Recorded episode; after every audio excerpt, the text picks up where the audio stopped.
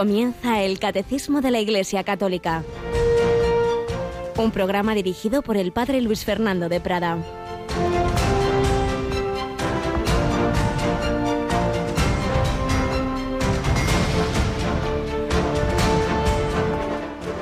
El que escucha estas palabras mías y las pone en práctica se parece a aquel hombre prudente que edificó su casa sobre roca. Cayó la lluvia se desbordaron los ríos, soplaron los vientos y descargaron contra la casa, pero no se hundió, porque estaba cimentada sobre roca. Alabados sean Jesús, María y José. Muy buenos días, muy querida familia de Radio María. Entramos en los últimos cinco días de este mes de junio. Un mes tan bello, mes eucarístico, mes del corazón de Jesús, mes con esas grandes solemnidades del Corpus Christi, del Sagrado Corazón, ayer la Natividad de San Juan Bautista, el lunes San Pedro y San Pablo, santos que edificaron su vida sobre roca. ¿Sobre qué la edificamos tú y yo? Empieza nuestra vida cristiana de pequeños, pero luego vienen tentaciones, luego cambia el ambiente, puedes tener una cierta persecución, bueno, por supuesto en bastantes países no cierta, sino directa y descarada, incluso sangrienta pero sin llegar a eso, pues los afanes de la vida, que si el trabajo, que si el problema este matrimonial, van pasando los años, cayó la lluvia, se desbordaron los ríos, soplaron los vientos, descargaron contra la casa. Si está edificada sobre roca se mantiene, pero si no, se derrumbó y su ruina fue grande. ¿En qué edificas tu vida cristiana? ¿En un sentimiento que hoy viene y mañana se va? En una fe no formada que en cuanto oyes dos o tres ideillas por ahí contra la iglesia se hunde porque has visto tal escándalo de tal sacerdote, de tal religioso, ya, bueno, ya, ya, estos todos son iguales. ¿En qué está edificada tu vida? Pues debemos edificarla en el Señor. Si tenemos un trato con Él, ya pueden decirme lo que quieran. Conozco a Jesucristo, la oración, los sacramentos, la palabra de Dios y una buena formación, ya pueden decirme, por supuesto, puedo caer como todos, como San Pedro, sí, sí, pero es muy distinta esa caída de debilidad, conociendo al Señor que me espera, que me perdona, a esa otra de, de, de no estar realmente arraigados en Él y entonces se va perdiendo esa poca fe que se tenía. Pues vamos a pedir al Señor que como estos santos, San Juan Bautista, Santo Tomás Moro, celebrábamos el lunes también, el Padre Hoyos del que estamos hablando, nuestra casa esté edificada sobre roca, como la de esos tantos cristianos en el mundo perseguidos por su fe. Recordamos pues esa, esa intención de oración muy presente en Radio María, en la oración y en la programación. Los cristianos perseguidos por su fe y diversas instituciones, muy especialmente ayuda a la Iglesia necesitada, que los atiende. Tenemos hoy de nuevo a Yolanda. Buenos días, Yoli. Muy buenos días, Padre. Bueno, pues también nos unimos con ayuda a la Iglesia necesitada en una retransmisión esta noche, ¿verdad? Sí, es una vigilia de oración por todas las personas eh, afectadas por esta pandemia y tendrá lugar a las nueve de la noche, las ocho en Canarias, esta vigilia de oración que vamos a retransmitir y que organiza ayuda a la Iglesia necesitada. Pues se pide por todas las víctimas de un tipo o de otro del COVID, pero también con esa perspectiva de países en los que no solamente está el problema sanitario, sino que muchas veces los cristianos u otras religiones son discriminados y no reciben ayuda. Por eso vamos a encomendar especialmente a todas esas personas, todas esas víctimas y ya sabéis, esta noche, en vez del programa habitual de voluntarios, a las nueve, ocho en Canarias, pues conectamos con esa retransmisión, con esa vigilia que se hace desde una parroquia de Madrid, la parroquia del Buen Suceso, y oramos por esas intenciones tan importantes. Y por cierto, de hoy en una semana, pues también tendremos nuestra oración, nuestra hora santa, como, como todos los meses, que no hemos dejado de hacer tampoco en este tiempo de confinamiento, aunque eso sí ha sido sin imágenes, pero bueno, eso siempre tengo que recordar que Radio María no es una televisión, Radio María es una radio y si se puede añadir imágenes muy bien y si no, no pasa nada. Tampoco las podemos tener ahora en esa misa de 10 de Santa María de la Dehesa, por estas circunstancias, que el párroco no tiene por qué estar pendiente de eso y del otro. Pero recuerdo que esto es una radio, que quiera tele, existe también la misa por la tele, pero eso ya no es Radio María. Pues nada, vamos adelante, vamos a seguir conociendo al padre a Bernardo Francisco de Hoyos.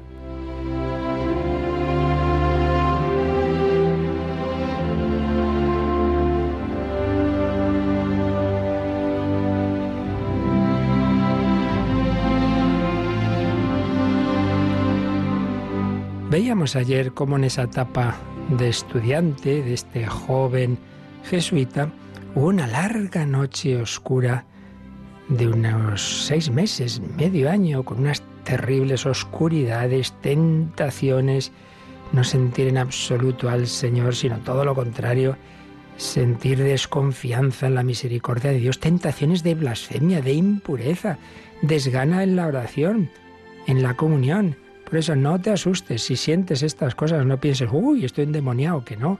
Una cosa es sentir y otra es consentir, una cosa es tener tentaciones y otra ceder a ellas. Pero después de esos seis meses, pues fíjate, precisamente el domingo de Pascua del año 1727, pues llega la luz. Con el cirio pascual también se rasgaron las tinieblas que durante meses había habido en su alma. Y todo lo contrario, entró en una temporada de profundas comunicaciones divinas, con una experiencia muy fuerte de lo que llamó ímpetus del amor divino. De hecho, va a escribir sobre esos ímpetus. Pues si es un joven estudiante de, filosofía que acaba de cumplir 18 años, pero va a escribir lo que él ha experimentado y va clasificando los fenómenos espirituales, vamos, como, como si fuera un San Juan de la Cruz o una Santa Teresa, con una claridad y seguridad que pasman a su director espiritual, el padre Juan de Loyola, el cual dirá que este joven es muy superior a su edad y a las noticias que podían haberle dado los libros. Y es que tanto los sufrimientos, esas oscuridades, como las gracias espirituales, en este caso ya de consolación que iba recibiendo Bernardo, le iban conduciendo a una gracia muy especial, la gracia de la unión y pertenencia mutua y total entre Cristo y su amigo Bernardo. Bueno, a eso estamos llamados todos. El cielo es eso, esa mutua pertenencia con el Señor. Pero si ya con tal esa edad tan joven se da, pues es que esta persona realmente ha corrido mucho en esos caminos del Señor. Pues sí, y particularmente después de una larga maduración, llegamos al día de la fiesta de la Asunción de la Virgen, un 15 de agosto de 1730. Cuando solo le faltaba una semana para cumplir 19 años, pues tuvo esa gracia muy grande. Y él lo cuenta a su director espiritual. Y fijaos qué bonito, lo que él sintió, las palabras que sintió que le decía Jesús, ya eres mío y yo soy tuyo. Ahora puedes decir y firmarte Bernardo de Jesús. Tú eres Bernardo de Jesús y yo soy Jesús de Bernardo. Mi honra es tuya y la tuya mía. Todo lo mío es tuyo. Lo que yo soy por naturaleza, tú lo participas por la gracia. Tú y yo somos uno. Fíjate, esto lo sabíamos de Santa Teresa, ¿verdad? ¿Quién eres? Soy Teresa de Jesús, yo soy Jesús de Teresa. Bueno, pues seguramente no lo sabíamos de este joven estudiante jesuita, tan jovencito, Teresa mucho mm, después en su vida, una edad muy superior, tuvo esta, esta gracia de matrimonio espiritual. No, no, este jovencito ya pues el Señor le ha dado, claro, iba a morir prontito, el Señor fue con él rápido y él respondió con plena fidelidad, qué maravilla, que el Hijo de Dios, Dios de Dios, luz de luz, le dice a una criatura, ya eres mío y yo soy tuyo. San Juan de la Cruz tiene un texto precioso que viene a decir eso, como el Señor le dice al alma, soy tuyo y para ti, me alegro de ser como soy, para ser tuyo y para ti. ¿A qué maravillas estamos llamados? Ay, Dios mío, cuánto tiempo perdemos y cómo nos despistamos buscando cualquier porquería por ahí y dejamos de lado el amor eterno, el amor divino y humano. Yo soy tuyo, puedes firmarte Bernardo de Jesús porque yo soy Jesús de Bernardo. ¡Qué maravilla! Jesús de tu nombre puedes decir. Mi honra es tuya, la tuya mía, todo lo mío es tuyo. Claro, lo que yo soy por naturaleza, tú lo participas por la gracia, lo que Él es por naturaleza, Dios eterno, Dios de Dios, luz de luz, Hijo eterno de Dios, nosotros por la gracia, hijos adoptivos de Dios por la gracia. Tú y yo somos uno. Esto no es tampoco nada novedoso, lo dice Jesús en la, en la última cena, Padre, que sean uno como tú y yo somos uno. Palabras que no eran pura imaginación, palabras eficaces que hacen lo que dicen. Escribe Bernardo, yo sentía hacerse y obrarse en mi alma todo lo que estas visibles ceremonias significaban. Sentía como aniquilarse el hombre viejo y parece que me revestía del hombre nuevo, claro. Si el Señor se toma posesión de un alma es porque ha ido quitando toda la porquería. Por eso esos dolores anteriores, por eso esas noches oscuras, porque esa purificación duele. ¿Veis lo que hablábamos en su día del purgatorio? Purgatorio es hacer después de la muerte lo que se, si hubiéramos sido más fieles se hubiera hecho antes. El purgatorio en vida son estas purificaciones que hace el fuego del amor divino. El Señor fue echando esas, esas, esos restos de, de faltas, de imperfecciones, de pecados del alma de Bernardo y entonces la puede poseer. Hombre, siempre queda algo, como ya hemos dicho, siempre queda hasta el final de la vida la debilidad, pero ya a un grado muy pequeñito. Al decirme el Señor aquellas palabras Jesús de Bernardo, me parecía que de alguna manera de los dos nos hacíamos uno. Tan estrecha era la unión que experimenté. Qué maravilla, repito. Este joven, pues iba terminando los estudios de filosofía, los termina en el verano de 1731, ya va a pasar a la teología, a punto de cumplir 20 años, el más joven entre sus compañeros, pues ya iba a pasar, como digo, ya iba a ir de Medina a San Ambrosio, el Colegio de San Ambrosio, en Valladolid, para mm, hacer los estudios ya propiamente de teología, pero ya iba con esa unión tan grande con Jesucristo. Pues ojalá pedimos al Señor que también nosotros pues respondamos a esas llamadas de la gracia de Dios y podamos decir yo soy de Cristo como Cristo se me da a mí mismo.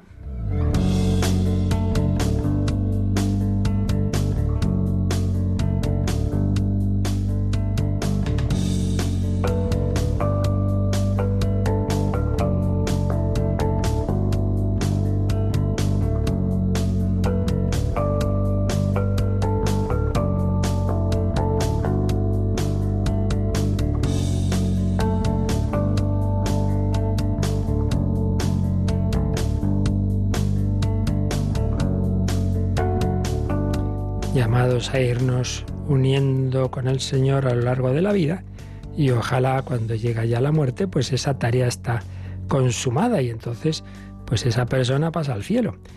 bueno, el cielo es eso, es esa plenitud de, de, unión con el Señor. Si no se ha hecho esa tarea, pues y queda todavía tarea, pues está el purgatorio. Y si uno nada de nada y rechazar hasta el final la gracia en la que Dios invita a ese matrimonio, si uno rechaza ese matrimonio, pues eternamente queda en esa situación de separación de Dios. Es lo que hemos ido viendo todos estos días y luego hemos visto pues cómo todo eso se hace público, por así decir, el juicio sobre la historia, sobre las naciones, el que todos reconozcan a Cristo y todo unido a la resurrección universal, eso en el juicio final. Lo hemos visto días anteriores, desde el 1038 al 1041, el número que vimos ayer, nos recordaba a qué actitudes debe llevarnos esta fe en el juicio final. Una llamada a la conversión, oye, venga, que, que si tu vida no va en el camino adecuado, eh, espabila, date prisa, todavía hay tiempo.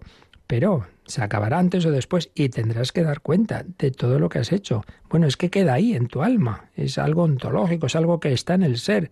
Pues está insistiendo en ello. La llamada a la conversión, tomar en serio a Dios, lo que recordaba el catecismo con el nombre del santo temor de Dios, que no es, que no es miedo, no es, no es horror, sí, en el sentido de, de, ay, que viene una persona mala, claro, no, todo lo contrario, pero sí que es tomar en serio a Dios y el respeto a Él y darme cuenta, miedo a mí mismo, que puedo perder a Dios. Tercero, compromiso por la justicia. El Señor me, me pide que yo colabore, no simplemente que no haga el mal, que haga todo el bien posible que sea instrumento para edificar el reino de Dios. Y en cuarto lugar, la esperanza de que Jesús volverá, vendrá en su gloria con sus santos ángeles. ¡Qué alegría! Mi amigo Jesús, Jesús de Bernardo, a ese, mi amigo Jesucristo, será reconocido por todos, también por los que lo han rechazado y lo han crucificado. Bueno, todos lo hemos crucificado, pero quiero decir por aquellos que, que lo han seguido rechazando, que no se han convertido. Esperanza. Y antes de pasar al siguiente apartado, vamos a releer un numerito. Digo releer porque creo que cuando hablamos del juicio particular ya leíamos este número 44 de la encíclica Espesalvi del Papa Benedicto XVI. Está siempre ese tema que, por supuesto, en nuestra cabecita, en este mundo al menos nunca entenderemos. Pues claro, los misterios es conjugar una serie de factores que en el Dios infinito están perfectamente conjugados, pero en nuestra cabeza, que no es nada infinita, pues es difícil cómo se conjuga esa, ese amor, esa misericordia de Dios que hace lo posible y lo imposible por salvar a cada uno con la justicia, que no da igual haber hecho esto que lo otro. Y lo decía Benedicto XVI en esa encíclica tan preciosa en que hemos visto pues cómo resalta ese amor de Dios, pero que eso no quiere decir que, que dé igual, repito, lo que uno haga en esta vida. Y en relación, como siempre hace él con la cultura contemporánea, eh, incluso con pensadores no creyentes, pues iba hablando de todo ese tema, de esa protesta contra Dios eh, en nombre de, la justicia de, de, esos pensadores ateos que dicen, no, en este mundo que hay tantas injusticias, entonces no está Dios aquí y pretenden hacer justicia por su cuenta. Bueno, pues algo de, de todo esto hablaba en este número 44, que aunque ya digo, creo que lo mencionamos a propósito del juicio particular, Vale la pena releerlo a propósito del juicio final. Decía, la protesta contra Dios en nombre de la justicia no vale. Un mundo sin Dios es un mundo sin esperanza. Solo Dios puede crear justicia. Y la fe nos da esta certeza. Él lo hace, Él lo hace. La imagen del juicio final no es en primer lugar una imagen terrorífica, sino una imagen de esperanza. ¿Veis lo que decíamos? La última actitud que nos sugiere el número este último del, catecismo que hemos dicho, es de esperanza. Y en otro número de la encíclica nos había recordado cómo en primitivas iglesias cristianas, en un lado de la iglesia había un fresco, pues que representaba esa venida de Cristo en gloria y con resaltando esos aspectos positivos de triunfo, etcétera, y en el otro lado, el lado de la puerta por donde salían los fieles, era ya la imagen del juicio llamando a la responsabilidad, decir, oye, Acuérdate que lo que hagas hoy, lo que hagas en tu vida, de ello hay que dar cuenta, ¿no? Pero siempre partiendo del primer, del, de esa primera representación de gloria y de esperanza y luego, pues esa primera la hemos ido perdiendo y nos hemos quedado con ese juicio final de la capilla Sistina que da susto, la verdad. Entonces no, no se trata de eso, sino imagen de esperanza. Pero, ojo, ojo, esa esperanza y ese aspecto positivo, repetimos, no quiere decir que da igual lo que hagas. Por eso dice, es una imagen. Dice, ¿no es quizás también una imagen que da pavor? Sí, es verdad. Si sabemos conjugar la esperanza con que, oye, que hay un juicio en el que todo quedará claro, dice, bueno, pavor, no se trata de pavor, pero sí que es una imagen que exige la responsabilidad. Responsabilidad. Y entonces, si hablamos de un pavor, hay que entenderlo bien. Dices, lo que dice San Hilario cuando dice que todo nuestro miedo está relacionado con el amor. Siempre está esta dimensión, ¿verdad? Todo en relación con el amor de Dios. Ahora, claro, yo puedo perder ese amor de Dios, entonces sí. Entonces más vale ese temor servil que decía San Ignacio, con que, que sea un primer paso que nos lleve al temor filial y luego ya pues al verdadero amor. Y aquí es donde viene ya el punto clave, ¿no? Dios es justicia y crea justicia. Este es nuestro consuelo y nuestra esperanza. En este mundo, pues, pues, muchas veces nos hace justicia, todo lo contrario. Pero en su justicia está también la gracia. ¿Veis qué lío, eh? Gracia, justicia, sí, sí. Es que es el misterio de Dios. ¿Y dónde vemos la unión de la justicia y la gracia? En Cristo crucificado y resucitado. Ambas, justicia y gracia, han de ser vistas en su justa relación interior. La gracia no excluye la justicia. Dios te da la gracia, Dios perdona al buen ladrón porque éste acude a él, Jesús acuérdate de mí, pero la gracia no convierte la injusticia en derecho. Bueno, ese se arrepintió, pero si no se hubiera arrepentido, y no parece que se arrepintiera el otro. La gracia no convierte la injusticia en derecho. Y viene una frase muy gráfica. Esa gracia no es un cepillo que borra todo, de modo que cuanto se ha hecho en la tierra acabe por tener siempre igual valor. Ojo, estamos aquí está presuponiendo el Papa en aquel que no se arrepiente, aquel que se ha arrepentido, que ha hecho penitencia de sus pecados, la gracia, las indulgencias pueden borrar, claro que sí, pero aquí está hablando del que del que no se ha arrepentido. No es un cepillo que borra todo, de modo que cuanto se ha hecho en la tierra acabe por tener siempre igual valor, como si fuera lo mismo haber sido Stalin, Hitler o la Madre Teresa, pues creo que no es lo mismo. ¿eh? Contra este tipo de cielo y de gracia ha protestado con razón, por ejemplo, Dostoyevsky en su novela Los hermanos Karamazov. Al final los malvados en el banquete eterno no se sentarán indistintamente a la mesa junto a las víctimas, como si no hubiera pasado nada. Referencia a Dostoyevsky, referencia ahora a Platón. Pues siempre este diálogo que, que ha hecho siempre Benedicto XVI, pues con, con, la cultura de todos los siglos, ¿verdad? Porque el Señor pues va iluminando a muchas personas y podemos aprovechar pues muchos aspectos de la literatura, de la filosofía. Dostoyevsky, ¿no? Al final los malvados no se sentarán indistintamente a la mesa junto a las víctimas como si no hubiera pasado nada. Otra cosa, repito, es que se hayan podido arrepentir. Y luego Platón.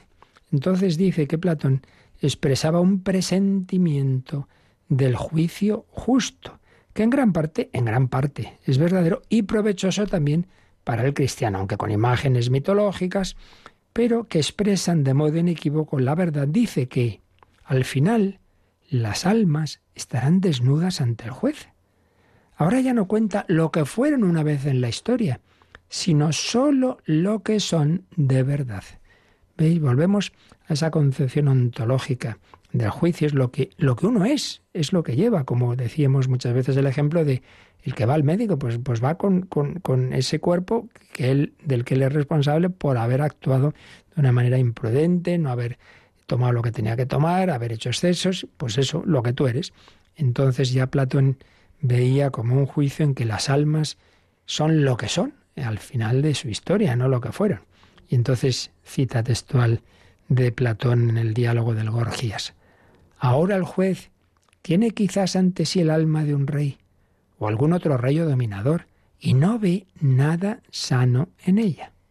La encuentra flagelada y llena de cicatrices causadas por el perjurio y la injusticia y todo es tortuoso, lleno de mentira y soberbia, y nada recto porque ha crecido sin verdad, y ve cómo el alma a causa de la arbitrariedad, el desenfreno, la arrogancia y la desconsideración en el actuar, está cargada de excesos e infamia. Ante semejante espectáculo, el juez la manda enseguida a la cárcel, donde padecerá los castigos merecidos. Pero a veces ve ante sí un alma diferente, una que ha transcurrido una vida piadosa y sincera. Se complace y la manda a la isla de los bienaventurados. Es impresionante cuando pues surgen muchas veces esas dudas. Bueno, y aquellos que no conocieron a Cristo, mira, para Dios, Dios ha pensado en todo el mundo. Los que vivieron antes de él, de Cristo, los contemporáneos y los de después. Y todos han recibido una gracia siempre de Cristo. ¿Por qué? Porque ante Dios todos están presentes y la redención la ha hecho por los de antes, por los de durante y por los de después. Entonces también Platón pues recibiría esas luces en su alma que, le acercaban a la verdad. Y bueno, pues hay verdad es que hay intuiciones de Platón, pues que, que ve uno, pues eso que los santos padres luego dijeron, ¿no? Semillas del verbo, pues como ahí había luces que anticipaban eh, lo que serían eh, lo que luego ya íbamos a ver en plenitud en la revelación. Y de hecho, pues esto que dice aquí Platón, esa diferencia entre eh, alguien que ha sido muy importante, incluso un rey, pero que su alma está hecha una pena, porque ha construido su vida sobre la mentira y sobre la soberbia, y en cambio un alma de una persona sencillita, pobrecita, pero que dice que va a la isla de los bienaventurados. Bueno, y decía Benedicto XVI, pues, pues esto es lo que aparece en la parábola del rico Pulón y el pobre Lázaro. Jesús la presentó como advertencia, presentó como advertencia la imagen de un alma similar, arruinada por la arrogancia y la opulencia, que ha acabado ella misma un foso infranqueable entre sí y el pobre, el foso de su cerrazón en los placeres materiales, el foso del olvido del otro, de la incapacidad de amar, que se transforma ahora en una sed ardiente e irremediable. E irremediable. Bueno, pues como vemos, esta idea de, un juicio final, ese sí que ya Tribunal Supremo eh, y en el que ya no cabe apelación, pues está, no solo en el cristianismo, sino intuida por literatos, por filósofos como el gran Platón. No puede ser, ya lo decía también a propósito de Immanuel Kant, en esta vida no hay justicia, no la va a haber nunca, entonces, pues hay una, hay una justicia última. Ante Dios todo va a quedar claro. Y eso es pues lo que se nos enseña en esa verdad del juicio final. Pero siempre con esa dificultad que, que, en nuestra cabeza es tan difícil, ¿no? De conjugar que Dios nuestro Señor nos ama a cada uno en particular, que va a hacer lo posible y lo imposible, porque mm, todos aceptemos su amor, pero a la vez, pues tomando en serio nuestra libertad, sin obligarnos y dejando que el que la rechace esa llamada a su amor y a su misericordia, el que la rechace hasta el final, pues la gracia no va a convertir eso en que va a dar igual lo que hayas hecho. No, el Señor deja que nuestra libertad eh, se, se convierta en responsabilidad. Si eres libre, pues tienes que responder de lo que has hecho con tu vida hasta el final. Bueno, pues ya el último apartado de estas verdades del más allá. Os recuerdo que estamos hemos visto dos artículos del credo, dos artículos del credo sobre estas verdades escatológicas, el 11 y el 12. El 11 creo en la resurrección de la carne. Vimos pues la resurrección de Cristo y la resurrección universal de todos los hombres y vimos pues cómo hay que prepararse a la muerte cristiana, artículo 11. Y artículo 12, creo en la vida eterna. Y ahí vimos pues que tras la muerte viene ese juicio particular, el alma se encuentra con Dios y luego las tres grandes opciones que hay en esta etapa antes del juicio final, lo que llamamos la escatología intermedia. El que llega totalmente en la plena intimidad con Dios, esa intimidad con Dios, esa santidad se convierte en cielo, el que todavía necesita acabar la, la, tarea de purificación de los pecados se convierte en purgatorio y el que rechazara hasta el final esa llamada de Dios, el infierno. Luego hemos visto que eso que es individual, pero luego pues va a haber también un juicio universal. El juicio final universal básicamente es que, la historia pues recibe en, la claridad ante todos los ojos de todos los hombres de quién es Cristo y, la verdad de la vida de, todas las personas. Y finalmente, ahora llega el último apartado ya de este artículo y por tanto pues ya también casi el final de, de toda la primera parte del catecismo, del credo. Y este apartado se titula La esperanza de los cielos nuevos y de la tierra nueva. Aquí la pregunta que nos vamos a hacer es, bueno, pues esto es el hombre en particular. ¿Y todo este mundo que Dios ha creado? ¿Qué va a pasar con él? ¿Esto va a desaparecer? ¿Ya no va a quedar nada? ¿No va a quedar la materia? Bueno, en parte ya hemos respondido, porque si vamos a resucitar, y la resurrección incluye, pues claro, eh, nuestro cuerpo, pues hombre, pues sí que va a quedar, pero, pero ¿de qué manera? ¿Y, ¿Y qué pasa con este mundo estupendo? Bueno, pues algo sabemos, no mucho, porque entra también en esas realidades que, que bueno, sabemos lo suficiente para ir caminando, pero, pero bueno, enseguida vamos a ver lo que nos ha dicho la revelación, la esperanza de los cielos nuevos y de la tierra nueva.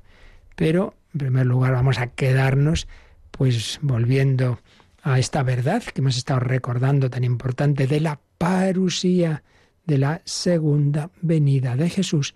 Vamos a pedir esa esperanza, esa esperanza.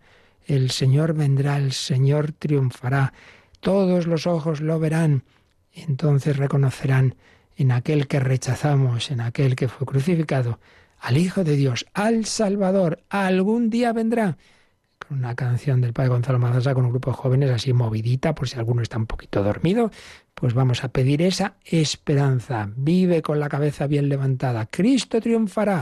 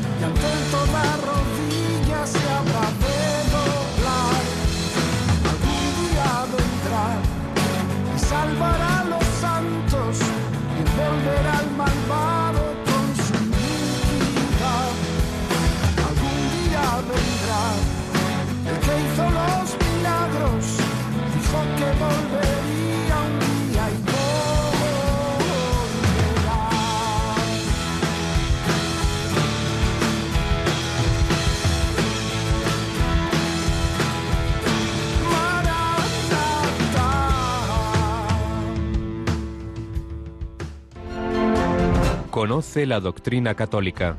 Escucha el catecismo de martes a jueves de 8 a 9 de la mañana y los sábados a la misma hora profundizamos en los temas tratados en el programa En torno al catecismo. Algún día vendrá. Esperanza. Ven, Señor Jesús. Bien, y último apartado de este del credo, del comentario que el catecismo hace al credo, la esperanza de los cielos nuevos y de la tierra nueva. Y aquí vamos a encontrarnos bastantes numeritos, desde el 1042 al 1050. Así que vamos con ellos. Yolanda, 1042. Al fin de los tiempos, el reino de Dios llegará a su plenitud. Después del juicio final, los justos reinarán para siempre con Cristo, glorificados en cuerpo y alma, y el mismo universo será renovado. Y confirma estas palabras del catecismo con una cita de la Constitución Lumen Gentium del Vaticano II. La Iglesia solo llegará a su perfección en la gloria del cielo cuando llegue el tiempo de la restauración universal y cuando con la humanidad también el universo entero, que está íntimamente unido al hombre y que alcanza su meta a través del hombre, quede perfectamente renovado en Cristo. Bueno, pues como siempre digo, no entremos en detalles de curiosidad, que a veces de cada pregunta, bueno, oiga, y, cuando resucitemos eh, tendré no sé qué y no sé cuánto. Mira, el Señor no nos cuenta cosas para saciar curiosidades, sino simplemente para darnos la actitud adecuada. Y la actitud es de alegría y de esperanza, porque nada que haya hecho Dios se va a perder definitivamente. Sabéis que científicamente, según parece, pues estas cosas a veces cambian las teorías, pero bueno, científicamente eso de la segunda ley, de la termodinámica, la entropía y todo eso, indica que así a primera vista, bueno, a primera vista, según los estudios científicos, pues este mundo va hacia, mm, bueno, hacia abajo, hacia abajo, hacia abajo y quedaría en, en, en, nada, en, en una cosa, pues, pues, una disolución prácticamente total, ¿no? En una, en un frío térmico terrible. Bueno, entonces uno dice, madre mía, aquel que no tenga fe en Dios dice, este mundo ha surgido, no se sabe muy bien cómo, así empezó, eh, fíjate, solito evoluciona, acabamos saliendo nosotros y solito se va también a, a, destruir y no va a quedar nada. Pues vaya, qué cosas, ¿eh? De luego no hay, no hay quien entienda sin Dios este mundo. Mira, que no es así. Este mundo viene del amor eterno de Dios que ha creado seres a los que ha querido dar a compartir su vida divina, su felicidad, y ha creado para esos seres un entorno que es este universo. Bueno, pues hasta este universo, lo que es lo esencial en él, va a perdurar. Por eso, fijaos lo que nos ha dicho el Vaticano II y recoge aquí el 1042, el universo entero, que está íntimamente unido al hombre y que alcanza su meta a través del hombre, quedará perfectamente renovado en Cristo. Y es que en nuestro ser, en nuestro cuerpo, bueno, el ser humano es, es un microuniverso. Es impresionante. Por un lado tenemos espíritu, y en ese sentido nos parecemos a los ángeles. Por otro lado, tenemos un cuerpo, y en ese cuerpo están los elementos materiales de todo el universo, como decía Padre Carreira, que en paz descanse, pues somos, eh, nuestro cuerpo podemos decir que es polvo cósmico, polvo del universo, porque están los diversos elementos que, que están en... ¿Y para qué tanta cosa en el universo? Mira, todo es necesario para que estés tú, para que haya vida humana inteligente y tengas esta síntesis de cuerpo y alma en el ser humano, creada imagen y semejanza de Dios. Bueno, pues, pues esa materia pues va a quedar en un estado glorificado, transfigurado, y ahí donde entramos, como digo, en que mejor no, intentemos apurar demasiado porque ni lo sabemos ni nos hace falta en los detalles, pero la tranquilidad de decir, oye, que nada se pierde, que todo lo que Dios ha hecho tiene un sentido y que está llamado a pervivir eh, eh, transformado y de cara a esa gloria con Dios. Al fin de los tiempos, el reino de Dios llegará a su plenitud. Aquí ya vemos que no nuestro mundo, pues eso, tanto mal, tanto dolor, tanta injusticia. Bueno, bueno, todo llegará. Después del juicio final, los justos reinarán para siempre con Cristo, con Cristo, glorificados en cuerpo y alma. No solo con el alma. Ahora mismo los santos están en el cielo solo con el alma. Solo está, que sepamos, la Virgen María con su cuerpo resucitado con Jesucristo. No sabemos si alguien más, está el tema misterioso de Elías, pero Básicamente, pues sabemos que, que no, que solo el alma.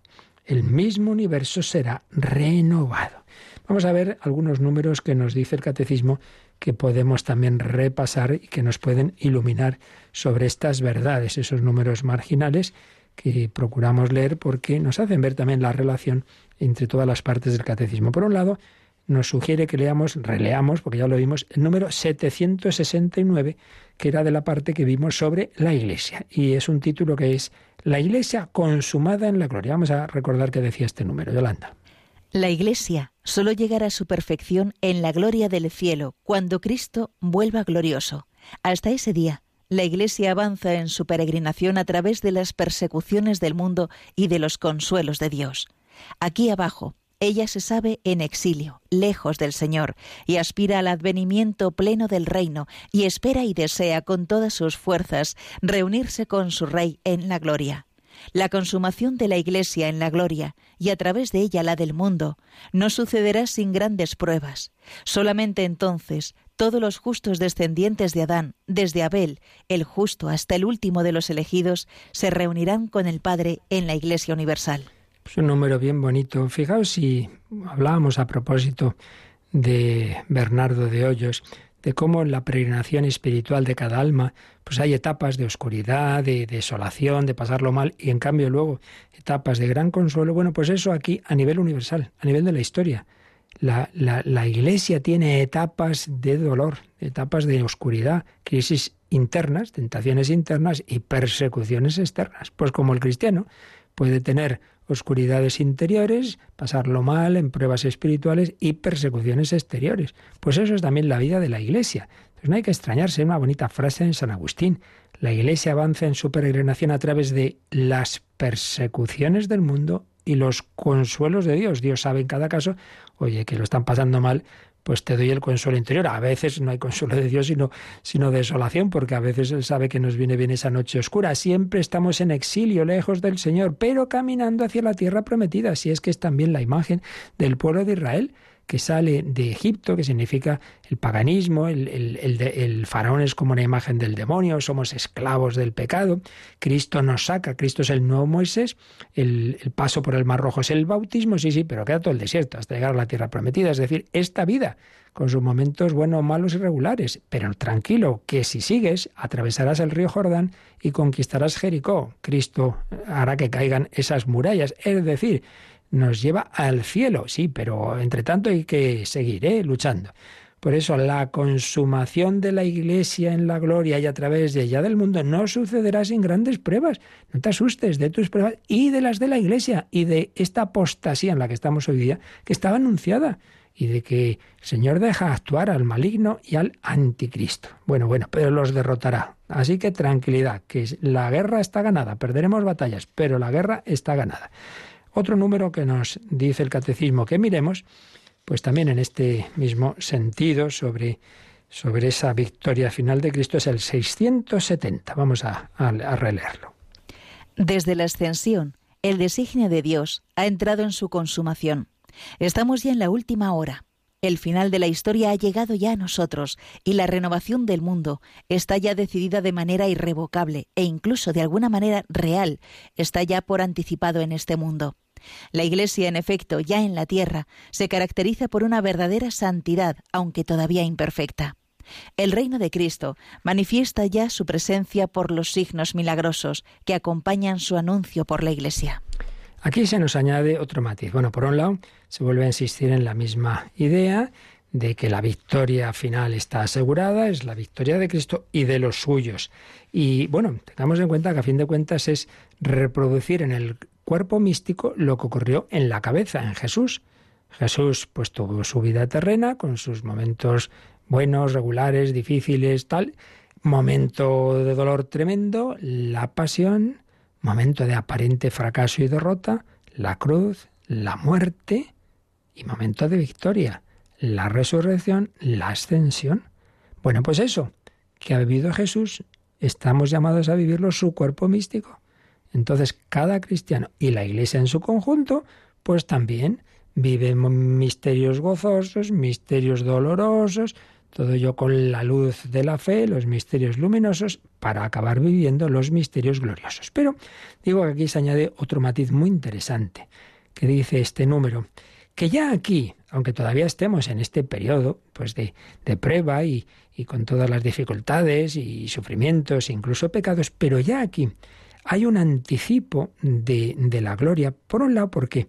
Porque vemos una gran santidad es decir, claro, como nos hemos tragado todas las leyendas negras de la Iglesia, nos parece que, que todo lo hemos hecho mal. Ojo, por Dios y por todos los santos, que la civilización cristiana ha generado lo que ninguna otra, de, bien, de familias, de, de tanta gente buena, de esa atención a los pobres, a los necesitados. Oye, que el imperio romano, todo el que venía nacía con un defecto, ala, se lo, lo tiraban, que estaba toda la esclavitud, que mil cosas, oiga, que, que, aquí nos olvidamos de todo lo que ha generado la, vida de Cristo a lo largo de las generaciones. ¿Y cuántos santos, cuántos, cuántos misioneros, cuántas familias cristianas, cuántos mártires, millones y millones y millones de personas que han dado la vida? ¿Cuánto entre, ¿Cuánta entrega a los demás? ¿Cuánto ¿Quién ha hecho los hospitales? ¿Quién ha atendido a los enfermos? ¿Cuántas órdenes de, de, de, atención a enfermos, a moribundos, de cambiarse por prisioneros? Entonces, la santidad, la santidad imperfecta y unida, pues también como con la cizaña, eh, eh, se ha ido generando en la historia. Parece que solo nos creemos las cosas malas, por Dios, que no es así, que es mentira. Pero no solo eso, sino que el, la resurrección final tiene anticipos también en signos milagrosos. Y esto tampoco lo tenemos en cuenta. No, no hay milagros. ¿Cómo que no hay milagros? Pues vaya usted a Lourdes y pida, por favor, los informes médicos de, los milagros, que hay miles y de los miles que hayan pasado todos los filtros. Pues claro, de falta que uno tuviera pruebas antes, pruebas después.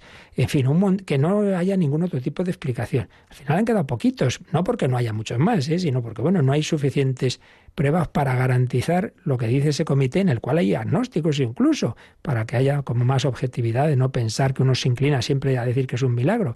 El resultado es esto que ha ocurrido, que es científicamente inexplicable. Bueno, pues de eso tienes santuarios en los que hay un montón de casos así, los procesos de canonización, que hay muchos milagros, oiga, que tiene usted, algunos hay vivientes, milagros que están ahí, como puede ser la tilma de, de la Virgen de Guadalupe, oye, que hay eh, eh, estos santos que sus cuerpos estén corruptos y que no tiene explicación, no es que estén en no sé qué sitio fresquito y por eso se explica, que no, que no, que hay casos que no hay explicación científica.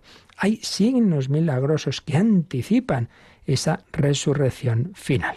Victoria final, lucha entre medias, pero también con anticipos de, de, eso final en la santidad y en milagros, en donde vemos el poder de Dios sobre la materia, claro que sí, no faltaría más, se anticipa en los milagros que nos indican pues cómo el Señor pues tiene ese poder. Ay, sí, sí, pero hay tanto mal, hay tanto mal. Bueno, y por eso, y terminamos con ello, también nos recuerda el catecismo algo que vimos con detalle eh, cuando hablamos de la providencia y el escándalo del mal, sí, en este mundo Dios permite el mal. No vamos cada vez a volver a explicar todo, ahí dedicamos bastantes días a ese tema tan complejo, pero por lo menos vamos a releer rápidamente el número 310. Pero, ¿por qué Dios no creó un mundo tan perfecto que en él no pudiera existir ningún mal? En su poder infinito, Dios podría siempre crear algo mejor. Sin embargo, en su sabiduría y bondad infinitas, Dios quiso libremente crear un mundo en estado de vía hacia su perfección última.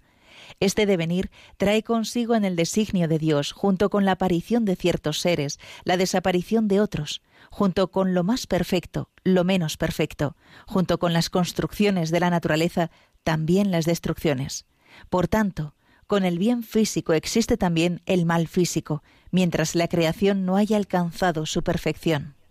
Oiga, ¿y a usted le gustaría que sus hijos de repente nacieran ya con 20 años bien maduritos y, bueno, con 25 y, ya criaditos? ¿A qué no? Claro, Dios ha creado un mundo en el que hay un proceso en el que nos va guiando y en el cual existe, la, claro, el mundo, si es un mundo de criaturas y además criaturas también que materiales, algunas totalmente materiales, y en nuestro caso, pues con esa síntesis eh, de cuerpo y espíritu, eso implica la limitación e implica el, sufrimiento, claro, un ser vivo, un cuerpo, etcétera, pues, pues tiene su, proceso, tiene su, su crecimiento y tiene también su decrecimiento. Bueno, Dios cuenta con ello, pero eso entra en un plan en el que todo está al servicio de esa respuesta al amor y con una, mm, una llamada a esa victoria final entonces, claro, estamos en proceso, no hemos llegado a la tierra prometida. Bueno, entra ese problema del mal, pero un mal que Dios mismo ha asumido en Jesucristo para conducirlo al bien. Y por eso, pues Él ha compartido el dolor extremo hasta el sepulcro, después de la cruz, pero lo ha vencido con la resurrección. Estamos en camino. Entonces no te quedes en ese momento de oscuridad, hoy, hoy, y todo mal. Bueno, bueno, bueno, bueno. Que esto va hacia la victoria final, personalmente en ti en esa resurrección gloriosa en el cielo, si lo vives, si lo sufres, si mueres unido a Cristo, y en el mundo, con esta victoria final de Cristo, con ese juicio final y con esa esperanza de los cielos nuevos y la tierra nueva que iremos desarrollando en los próximos días. Confianza en el Señor, Él es nuestro Salvador de cuerpo, de alma, del universo entero. Pues le damos gracias con alegría y nos recuerda una cuñita, como podéis eh, eh, traer, mandarnos vuestras consultas.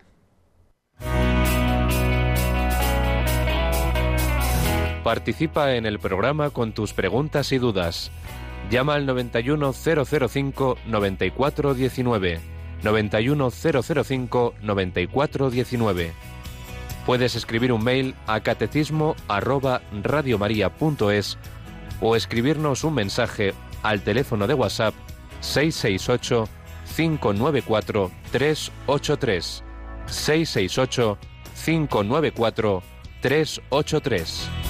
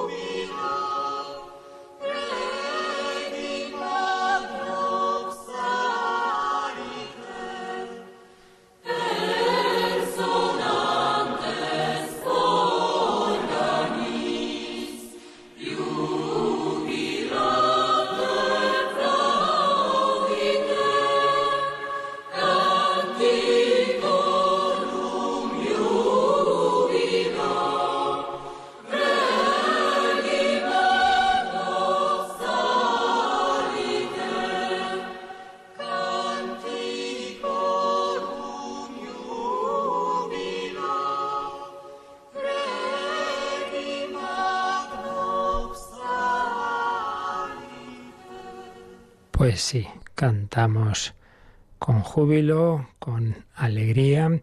Teníamos una pregunta a los que profesan otras religiones que no tienen en cuenta a la Madre de Jesucristo, ¿qué les espera en la eternidad? Bueno, esta y otras preguntas semejantes, pues siempre es la misma respuesta, ¿no? Dios da a todos los hombres. Por ejemplo, a Platón, hemos mencionado antes que obviamente ni conoce a Jesucristo ni a la Virgen María como es natural, ni el cristianismo, ni al judaísmo. Probablemente pudo haberlo conocido, pero no parece. Entonces siempre la pregunta es semejante y la respuesta también. Dios da a todos los hombres la gracia suficiente para responder a su llamada. Evidentemente, el camino ordinario de más eh, conocimiento y abundancia de gracia, pues es conocer a Él, al Dios hecho hombre Jesucristo, que se nos acerca una vez que ya ha realizado esa encarnación, esa resurrección y ese envío del Espíritu Santo a través de la Iglesia. Ese es el camino ordinario, es el camino mejor y por eso tenemos la obligación de extenderlo. Ahora bien, aquel que sin culpa no ha recibido ese anuncio, que no ha conocido, que no ha tenido la culpa de conocer a Cristo, a la Iglesia, a la Virgen María, tranquilo, que Dios tendrá, claro, no va a ser Dios eh, injusto, decir, este pobre no ha tenido culpa de nada, entonces, él no conocerá a esta persona, a Jesús y a la Virgen, pero a Jesús y la Virgen sí le conocen a él.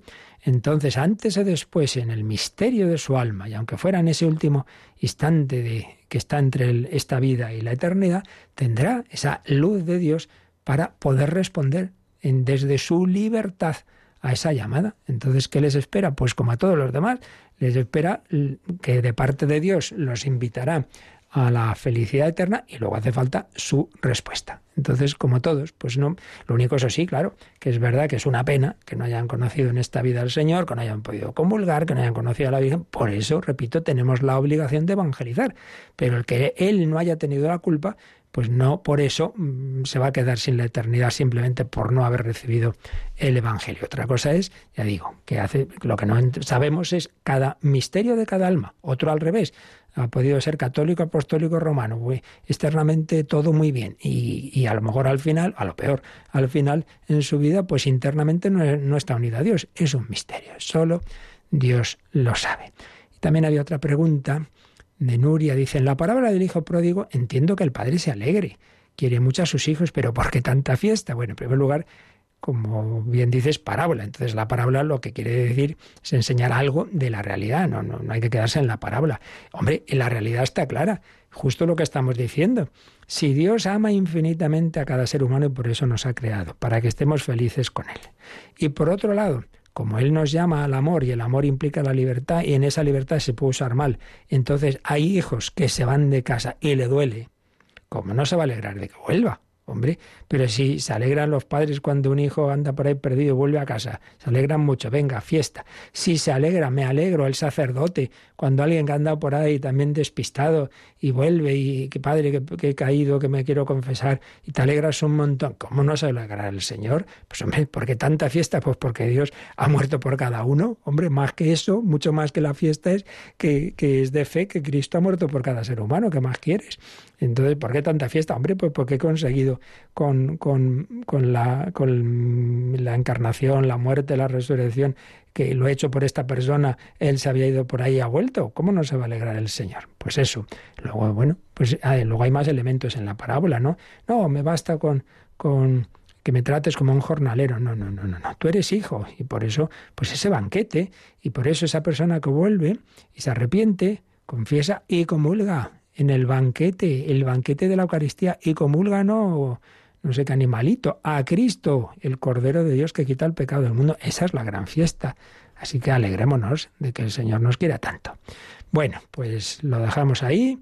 Y os recuerdo que esta noche rezaremos de una manera muy intensa por todas las víctimas eh, pasadas y las que sigue habiendo, porque hay naciones donde ahora mismo la pandemia está, pues como estaba en España en, en marzo o en abril, Vamos a rezar mucho a partir de las nueve de la noche, ocho en Canarias, en esa vigilia que retransmitimos desde la Parroquia del Buen Suceso de Madrid eh, en un acto organizado por Ayuda a la Iglesia Necesitada. Oremos por las víctimas de la pandemia, oremos también por los cristianos perseguidos y discriminados en el mundo entero. Ay, por cierto, recuerdo que mañana ya se quita de la, de la web de Radio María la encuesta, por favor, el que no haya respondido sobre la valoración de nuestros programas. Si alguien no sabe, que pida ayuda a alguien o que llame a nuestros voluntarios e intente responder, que nos viene siempre muy bien. La bendición de Dios Todopoderoso, Padre, Hijo y Espíritu Santo, descienda sobre vosotros. Alabado sea Jesucristo.